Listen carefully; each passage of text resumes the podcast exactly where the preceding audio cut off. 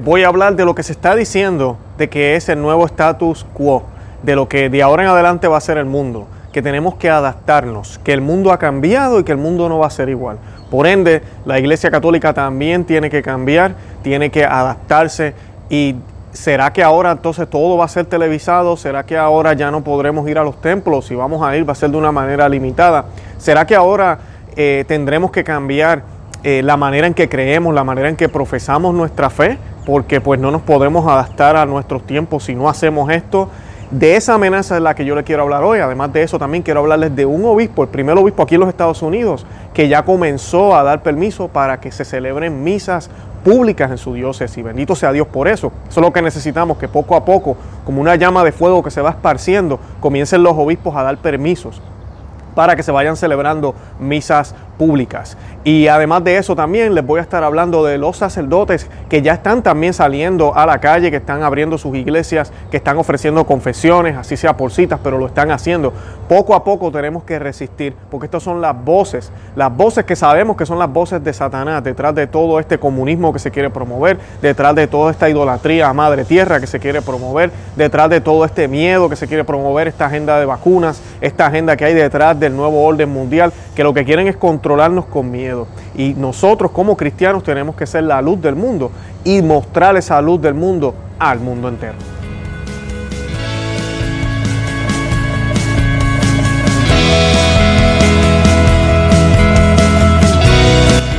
Bienvenidos a Conoce, Ama, Vive tu Fe. Este es el programa donde compartimos el Evangelio y profundizamos en las bellezas y riquezas de nuestra fe católica. Les habla su amigo y hermano Luis Román y quisiera recordarles que no podemos amar lo que no conocemos y que solo vivimos lo que amamos. Hoy, como les dije, les quiero hablar del status quo, eh, si realmente esto ha cambiado, si realmente el mundo va a cambiar y ahora tiene que ser el status quo lo que estamos viviendo ahora.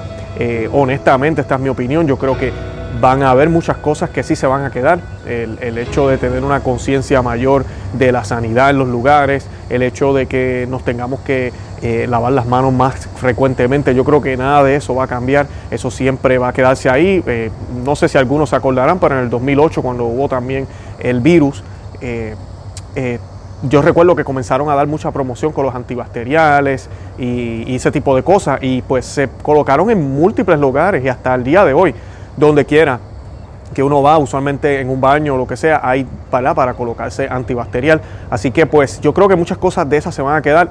Yo no le veo nada de malo a eso en un sentido, ¿verdad? Este, sí, tenemos que practicar la higiene, tenemos que ser más conscientes de que, de que ¿verdad? Tenemos que ser más, más, más limpios en ese sentido. Ahora, de ahí a cambiar la vida, por ejemplo, estamos llegando a un punto donde nadie quiere tomar riesgos, donde no queremos que haya el mínimo riesgo con nada de lo que hagamos. Hay un problema porque la vida entera de por sí, simplemente levantarnos de la cama ya es un riesgo. Ya podemos correr un riesgo de tener un accidente, podemos correr un riesgo de, de, caernos, podemos tener el riesgo de enfermarnos, podemos tener el riesgo de tener un buen día o un mal día.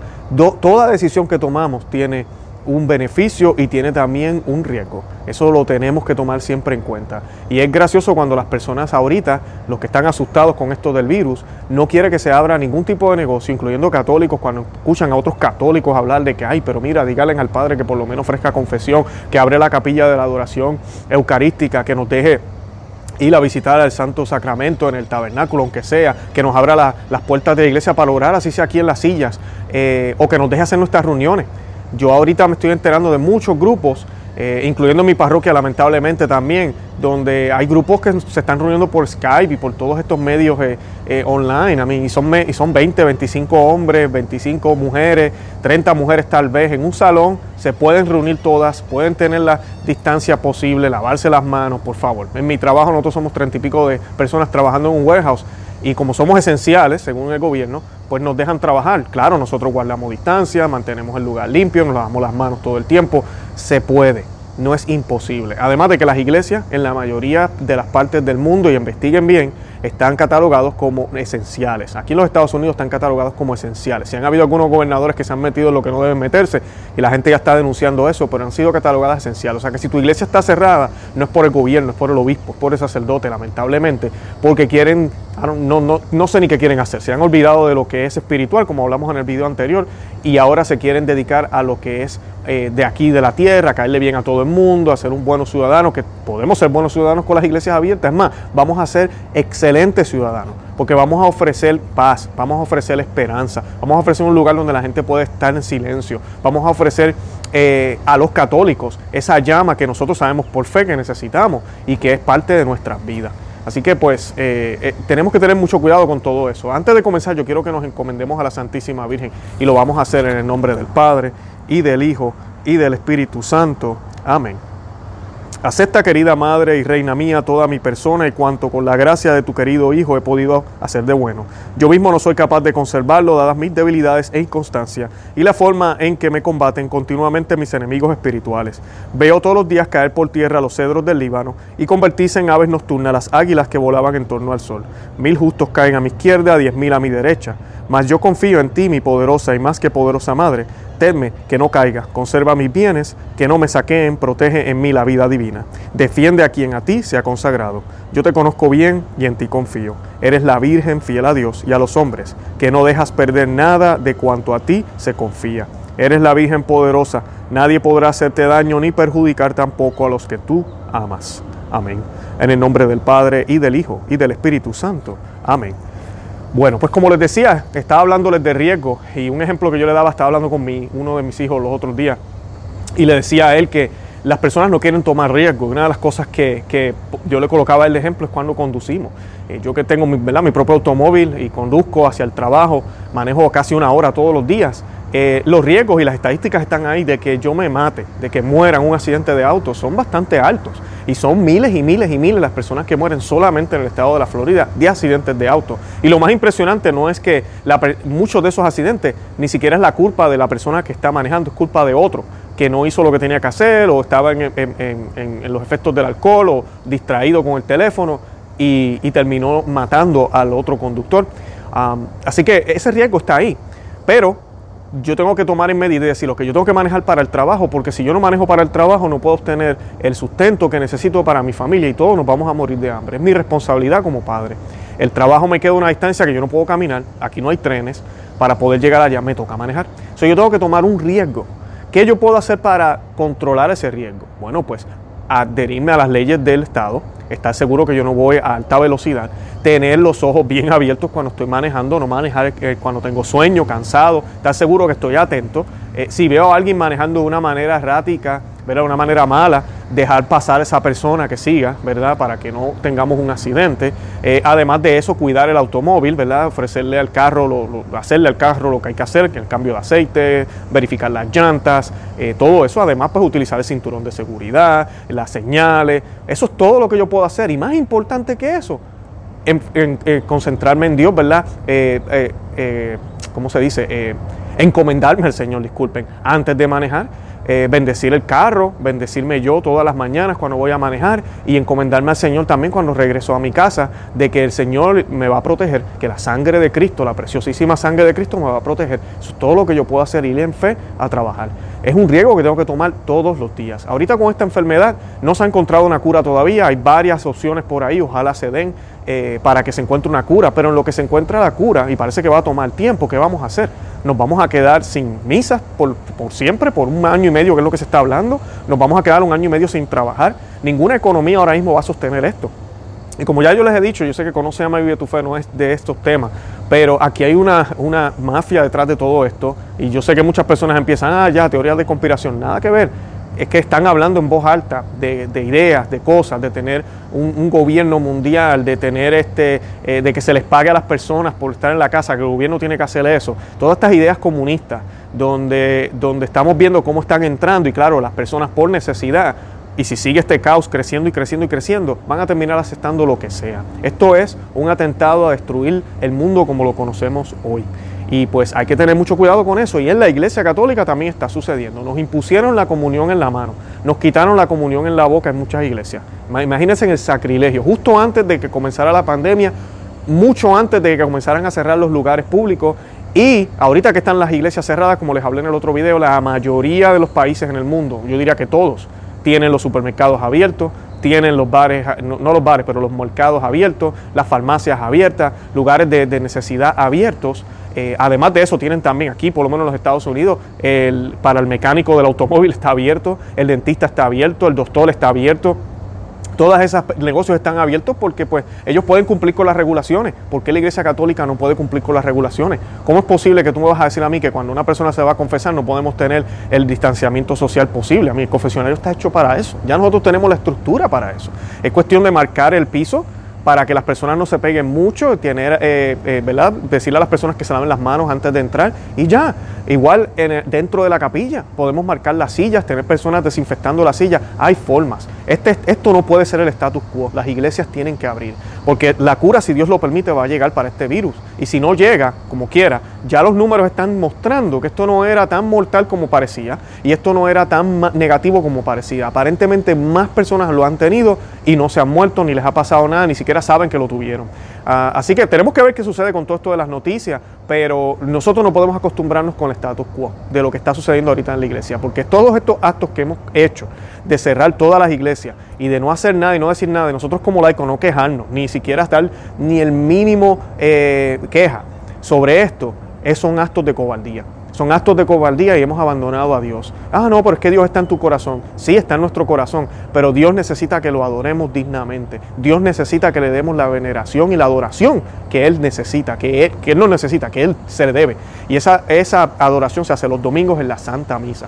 Es la oración perfecta, es el sacrificio de nuestro Señor Jesucristo. Y no se está haciendo, solamente lo está haciendo el sacerdote con los, con los que deje que estén ahí y ya. Y eso no lo podemos seguir haciendo, no nos podemos acostumbrar a esto, a esta comodidad de hacerlo en la casa. Lo otro que yo a veces me, da mucha tristeza, ¿cómo estamos haciéndolo desde la casa? Las personas se están vistiendo como deben vestirse para, para ir a la misa en la casa, están dejando de comer, de estar mirando otras cosas, de limpiar, de lavar la, la losa y los trastes mientras están viendo la misa. Realmente estamos preparándonos como si estuviéramos en la capilla, pero en casa o en la iglesia. Ojalá pero yo sé que mucha gente tal vez no. ¿Y cuántas tentaciones no hay en la casa de hacerlo de una manera errónea? No estamos viviendo nuestro catolicismo y el demonio riéndose, riéndose. Y aquí yo les quería leer esta noticia de este obispo que realmente pues eh, da un ejemplo, es el obispo de las cruces en el estado de Nuevo México, Peter Baldachino. Él será el primer prelado de los Estados Unidos en volver a celebrar misas públicas en medio de la pandemia del coronavirus, que también afecta seriamente al país norteamericano. El monseñor Baldachino también ha levantado la provisión que él impuso para que los sacerdotes celebren misas públicas en sus diócesis y ha emitido una guía para la distribución de la Eucaristía y la administración de otros sacramentos como la confesión y la unción de los enfermos. Ahí es donde yo quiero pausar. Eh, no, no, no tengo detalles de cómo ellos van a hacer lo de la Eucaristía, pero que estén abriendo las iglesias es excelente. Ojalá estén permitiendo la comunión en la boca. Esta concepción de que supuestamente es más higiénico en la mano es completamente falsa. Si tú le das, si tú le dices al sacerdote, vas a darle la comunión a todos tus feligreses en la boca, tú solamente tienes que preocuparte por dos pares de manos que tienen que estar bien limpios antes de empezar la misa y eso ya debería estar haciéndose. Eh, es que son las del sacerdote. Nadie más debería tocar la, hostia. Y si solo el sacerdote lo tiene que hacer y el diácono, y nos va a tomar más tiempo, que en verdad no lo es, en la misa tradicional, y lo saben los que me escuchan y han ido a misas tradicionales, solo lo hace el sacerdote, y toma al mismo tiempo distribuir la comunión. Toma al mismo tiempo. Lo único es que sí tenemos el reclinatorio que es a lo largo, al frente del altar, y eso hace que sea un poco más sencillo para el sacerdote. La fila así derecha, eso inclusive es, peor. Pero ya las iglesias nuevas están hechas de esa manera. Puede ser que tome más tiempo la comunión, pero que tome más tiempo, pero la estamos recibiendo. Que solo el sacerdote las toque. Y las personas cuando van a comulgar, aquí hay que darle una catequesis. Cuando usted va a comulgar en la lengua, usted tiene que sacar la lengua como si estuviera haciéndole eh, mueca al Padre sacarla pero bien hacia afuera, abrir esa boca grande como si estuviera en el dentista y el sacerdote lo único que va a hacer es depositarla ahí, él no tiene que tocarse, lo digo yo que recibo la comunión siempre en la boca y sé que muchos coinciden con mi opinión, el sacerdote a mí nunca me toca la lengua, nunca, yo nunca siento los dedos de él, nunca. Así que eh, esa es la manera más higiénica. Si tú le dices a las personas, tú tienes ahí 200, 300 personas, tal vez hasta mil personas, no sé, eh, en tu parroquia, que se laven las manos, tú tienes que confiar en lo que ellos van a hacer. Esa es una. Y es más difícil controlar eso. Y entonces todos ellos van a recibir la comunión en la mano. Lo otro es que es imposible tú decir a la gente que cuando entren aquí, lávense las manos y no toquen nada. O no podemos tocar los misales ni los bancos, no podemos tocar el cantoral, nada, no toque nada. Simplemente quédese ahí porque usted va a recibir la comunión pronto, así que no toque nada. Es imposible, es imposible poderlo Por ende, vas a tener todas estas personas ya con las manos sucias y por más antibacterial que se pongan, que eso es horrible, cuando uno va a una liturgia y justo antes de que las personas reciban la comunión se siente este olor a a la marca del antibacterial dentro de la iglesia. Eh, por más que hagan eso, se sabe que eso no es 100% seguro. So, tienes ahora las personas con las manos sucias, posiblemente tal vez con el virus, ¿no? ¿verdad? podría ser que, se, que van a comulgar al Señor de esa manera. Además de que tú y yo sabemos esto es sacrilegio. El Señor no se debe recibir en la mano. Eso lo sabemos y tenemos videos en el canal para que, que, hablamos de ese tema y de cómo los concilios de la iglesia, concilios infalibles, se han expresado en contra de esa práctica y han expresado que solo las manos consagradas del sacerdote deben tocar al Señor. Así que pues, y la iglesia lo ha hecho para evitar sacrilegios. Y la iglesia lo hizo guiada por el Espíritu Santo. No pueden poder decir ahora que la iglesia guiada por el Espíritu Santo, por un virus, o sea que por miedo el Espíritu Santo ahora quiere que lo recibamos en la mano. A mí eso no tiene sentido. Y además el Espíritu Santo no es un cobarde y estaríamos hablando de que se contradice, de que cambia de opinión. Y Dios no se contradice y no cambia de opinión. Y pues este obispo dice que eh, él comentó en, una, en su carta en las últimas semanas que él había meditado mucho en, los sacramentos y dice, privar a los fieles del alimento que se ofrece con la Eucaristía fue ciertamente una decisión difícil, aunque la consideré necesaria hasta tener más claridad sobre nuestro estado de cosas, pero no se puede convertir en el status quo para el, para el futuro próximo. Somos conscientes de la tragedia causada por el coronavirus. Yo mismo he perdido dos amigos cercanos, sacerdotes que estudiaron y sirvieron conmigo. Soy muy consciente de la muerte y la tristeza de estos días y sin embargo hay más. El coronavirus también puede ayudarnos a darnos cuenta de estas realidades. El Monseñor Balaniño cuestionó luego, ¿cuánto tiempo nos hemos quedado en nuestro modo usual de hacer las cosas? ¿Cuánto tiempo hemos estado cómodos con nuestras rutinas? ¿Cuánto tiempo hemos dado por descontada la gracia de los sacramentos o la belleza de la asamblea de la misa?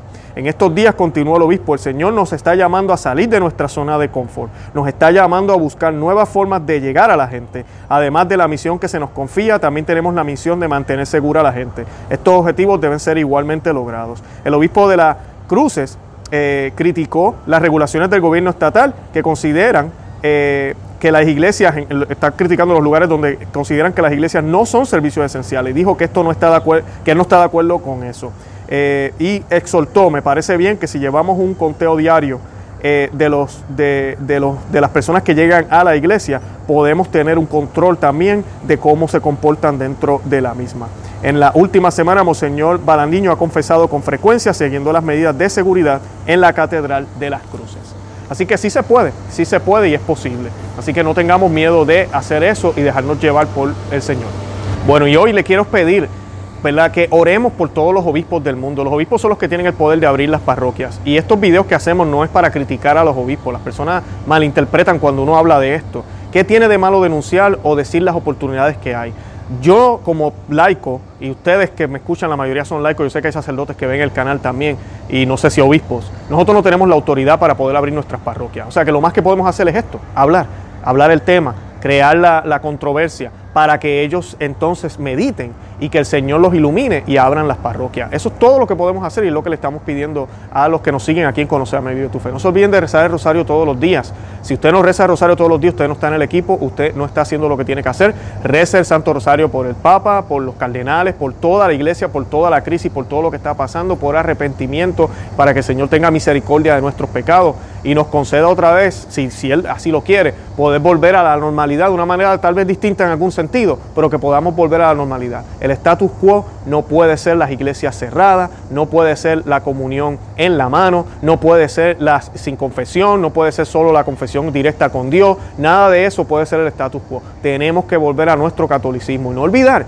que somos la iglesia militante, que hace la milicia, lucha, pelea, eh, demuestra lo que realmente cree. Y eso es lo que tenemos que hacer de una manera caricativa, con mucho amor, pero lo tenemos que hacer. No nos podemos quedar comoditos en casa, como si nada, mientras el mundo se sigue destruyendo y la luz del mundo sigue apagada. No podemos hacer eso. Tenemos que hacer nuestro trabajo como iglesia. El Señor no nos ha abandonado, el Señor está con nosotros, el Señor está ahí, pero el Señor quiere que tú y yo hagamos nuestra parte. Así que tenemos que hacerla con la oración, con el ayuno y con la acción. De verdad que los amo en el amor de Cristo. Los invito a que se suscriban aquí al canal, que nos sigan en Facebook, Instagram y Twitter y que también le den me gusta al video, lo compartan en todos los medios que puedan y déjenle saber a otros que existimos. De verdad que los amo en el amor de Cristo una vez más y Santa María, ora pro nobis.